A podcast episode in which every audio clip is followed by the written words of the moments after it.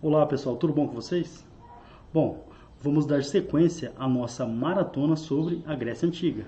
Já falamos sobre o período pré-homérico, sobre o período homérico e sobre o período arcaico.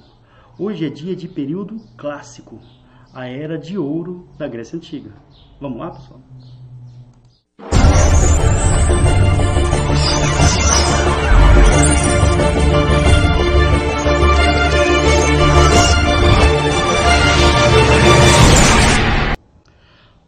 O período clássico ele é o, o período de apogeu da cultura grega. Mas esse apogeu ele é marcado principalmente pelo apogeu cultural, pelo domínio, pela hegemonia da cidade de Atenas. Então, quando a gente fala de período clássico, é lógico que teve interferência nas outras polis é, da Grécia, mas ele é marcado principalmente pelo apogeu de Atenas, uma, uma certa hegemonia ateniense na região. Tá? É marcado também pelo governo de Péricles, né, da, com várias mudanças culturais, mudanças políticas, fortalecimento da democracia. É o período de Heródoto também, que é considerado por muitos o pai da história, ok? Só que esse período ele também é marcado, né? É um período de apogeu, mas é um período que também vai dar início ao declínio das polis gregas, ou seja, o mesmo período né, que a gente trata, o período clássico, que é marcado pelo apogeu cultural da Grécia, ele também vai ser marcado por, pelo seu declínio, declínio das polis. E por que, que esse declínio vai acontecer? Principalmente devido aos conflitos. Tá? É uma fase em que os gregos eles vão se envolver em conflitos externos e também em conflitos internos. Tá? A guerra com os persas, a guerra do Peloponeso, uma guerra interna. Então esses conflitos eles vão levar ao declínio das polis gregas, que mais tarde serão dominadas pelos macedônicos no Império de Alexandre o Grande. Tudo bem? Então esse é o nosso tema de hoje, o período clássico, o período de apogeu da cultura, da filosofia, das artes plásticas. Tá? Esse é o período clássico marcado pela hegemonia ateniense. Não esqueçam disso, tá? Bom, falando das guerras agora. A gente vai falar primeiro das chamadas guerras médicas. Opa, para tudo. Guerras médicas. Você pensou, tenho certeza, que o cara de jaleco branco, estetoscópio aqui no pescoço, com uma espada na mão lutando, guerras médicas. Não. Atenção a isso, ó. vestibular, hein, pessoal. Medos ou medos era como os gregos chamavam os persas. Lembrando, eu vou deixar o link para vocês aqui, aqui em cima, né, uma aula sobre os persas. Os persas, né, eles se uniram a um povo chamado Medo, tá? Então, os persas e os medos se uniram e formaram o povo persa. Então, os gregos chamavam os persas de medos. Ah, mas por que essa referência? Provavelmente devido a uma figura mitológica, uma bruxa mitológica chamada Medeia. Tá? Então, seriam os medos, tá? Mas são os persas. Ok? Bom, guerras médicas. O que está acontecendo na região? O Império Persa está se expandindo muito, tá? Olha aqui no mapinha. Olha só o tamanho do Império Persa.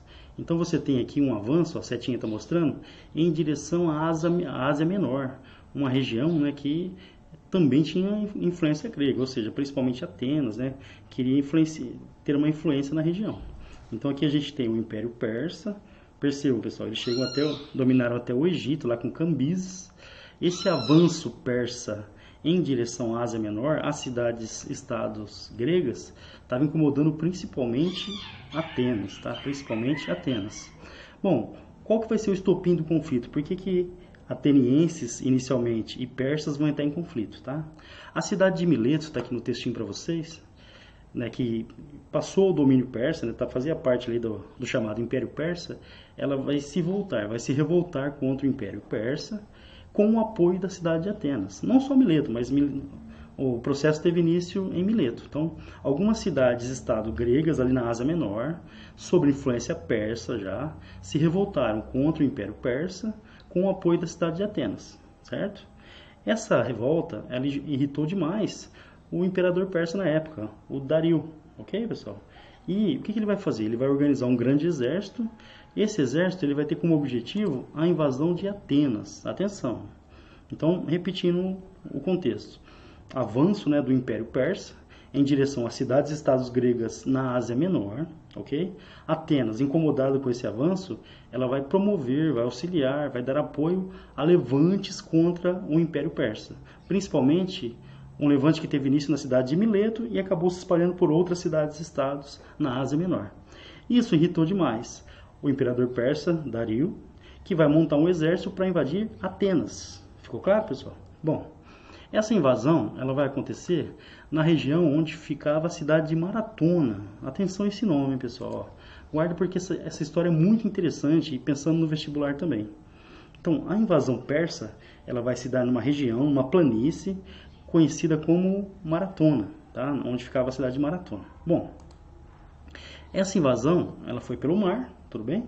E o que, que os atenienses fizeram? Quando os, o exército persa ele começa a desembarcar na região, ó, quando o exército persa ele começa a desembarcar, os atenienses atacaram né, os, os, soldados persas no desembarque, ou seja, foi um verdadeiro massacre. Né? Os persas tiveram que recuar, inclusive, tiveram que recuar porque senão ia perder o exército inteiro. Então estima-se que ali, naquela batalha, batalha de Maratona, metade do exército persa foi dizimado. Então, ó, na batalha de Maratona, metade do exército persa foi dizimado. Só que sobrou outra metade, correto, pessoal? Então, o que, que precisava ser feito? Avisar, ó, vencemos lá em Maratona. Um soldado grego, ele correu da região de Maratona até Atenas. Essa distância, ela dava 42 quilômetros, tá? 42.200 metros aproximadamente, que é a distância da maratona atual. Então, em homenagem a esse soldado né, que correu da região de Maratona até Atenas, chegou lá e avisa: Ó, oh, vencemos a guerra, vencemos os persas. Ele morreu. Ele correu 42 quilômetros, deu o aviso e morreu. Por isso, em homenagem a ele, foi criada uma das, das, das provas né, mais tradicionais, mais clássicas da Olimpíada, que é a maratona. A maratona é um percurso de 42 mil 195 metros aproximadamente, que seria a distância entre Maratona e Atenas. Olha só, hein, pessoal. Então, a vitória na batalha de Maratona, né, ela enfraqueceu muito o exército persa, mas não o derrotou definitivamente. Bom, Dario morre, e quem vai substituir vai ser o Xerxes. Oh, atenção a esse personagem, tá? O Xerxes, bravo, né, devido a... queria vingança em relação aos gregos. Aí o que, que o Xerxes vai fazer? Ele vai montar o maior exército até então. Um exército que tinha por volta de 200 mil soldados. Ouviram? Um exército que tinha por volta de 200 mil soldados. Aí qual era o objetivo desse exército? Invadir Atenas. Não, mas agora não só Atenas. Todo o mundo grego. Então, toda a região da Grécia. Então esse era o objetivo do gigantesco exército de Xerxes. Invadir e dominar todo o mundo grego. Ok? Bom, um exército com 200 mil soldados. Aí o que, que os gregos vão fazer? Diante de uma ameaça externa, então diante, atenção porque isso é importante, ó, diante de um inimigo externo, as cidades-estados gregas, elas vão se unir, inclusive Esparta e Atenas, que eram rivais, elas vão se unir contra um inimigo externo, ok? Bom, primeira batalha. Os persas avançam, né, liderados por Xerxes, e a primeira batalha vai acontecer na, em uma região conhecida como Termópilas. Ó, atenção porque essa parte é importante.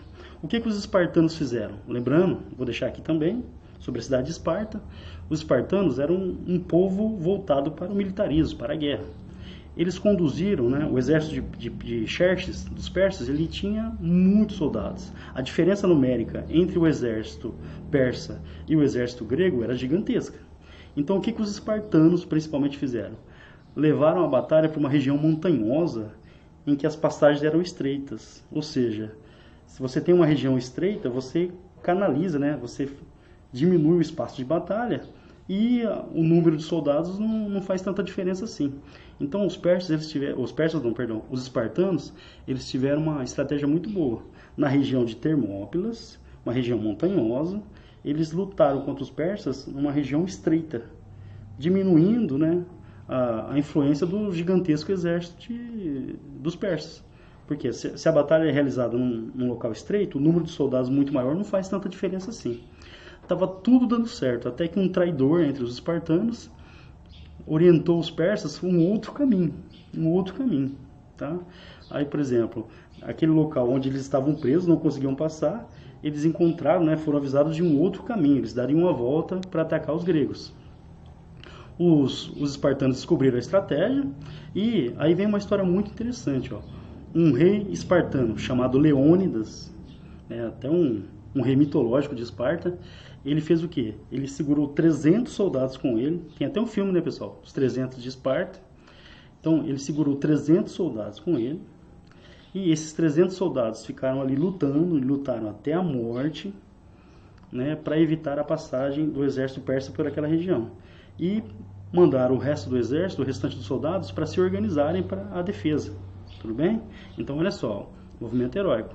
Diante da, de um novo caminho né, que os persas encontraram, de uma traição, o rei Leônidas, ele segurou 300 soldados com ele naquela região estreita, e ali eles seguraram durante um bom tempo o exército persa. Todos eles morreram na batalha, mas eles permitiram, deram tempo para que os gregos se organizassem para enfrentar os persas, tudo bem? Então, esse, esse evento ele é registrado num filme chamado 300, ó. olha aqui. Foi um ator brasileiro, Rodrigo Santoro, aí na imagem. Ele que, que interpretou o Xerxes, tá? Então, uma, uma história heróica aí dos, dos, espartanos na guerra contra os persas. É lógico que os, os, persas eles venceram a batalha de Termópilas. Venceram a batalha de Termópilas, mataram lá os 300 e o Leônidas e avançaram. Eles avançam e destroem Atenas, só que atenção, eles invadem Atenas e destroem a cidade. Só que os atenienses já tinham fugido, retiraram as riquezas da cidade, ou seja, a cidade estava esvaziada. Pegaram uma cidade vazia. Tá? A próxima batalha importante é a chamada Batalha de Salamina, que aconteceu também em 480 a.C. Essa batalha ela foi um conflito naval. As embarcações gregas mais adaptadas né, aos mares da região elas foram mais eficientes na luta, ou seja, foi uma derrota também fulminante em relação aos persas, a chamada Batalha de Salamina. A última batalha, né, a Batalha de Plateia, em 479, o exército persa já enfraquecido, e nessa batalha, ou essa batalha marcou a expulsão, a expulsão né, perdão, essa batalha marcou a expulsão dos persas da Grécia. Ok? O conflito ele foi encerrado com a assinatura de um acordo de paz, que é conhecido como Tratado de Susa, esse tratado, ele colocou fim ao conflito. Beleza, pessoal? Bom, então, hoje demos início ao chamado período clássico, né, o período de apogeu aí da cultura grega, principalmente uma hegemonia ateniense, né, cultura ateniense principalmente. Falamos também hoje sobre as chamadas guerras médicas, que é um conflito entre gregos e persas. Né, os gregos saíram vitoriosos dessas guerras, na nossa próxima aula, vamos, vamos falar né, da chamada Guerra do Peloponeso. Agora, os gregos pararam de brigar com os outros e vão brigar entre eles. Tá? Mas isso é assunto para a próxima aula, tudo bem? Bom, pessoal, qualquer dúvida, mensagem aqui no vídeo ou aqui ó, do lado, no, na página do Facebook do professor Fabião, no canal do. Não, como é que fala lá? No, na conta do professor Fabião no Instagram, tem o Twitter também ou pelo WhatsApp que tem na página do professor Fabio, tudo bem? Qualquer dúvida é só mandar, que a gente responde, beleza, pessoal? Ó, beijão a todos, vamos juntos construir a história. Tchau.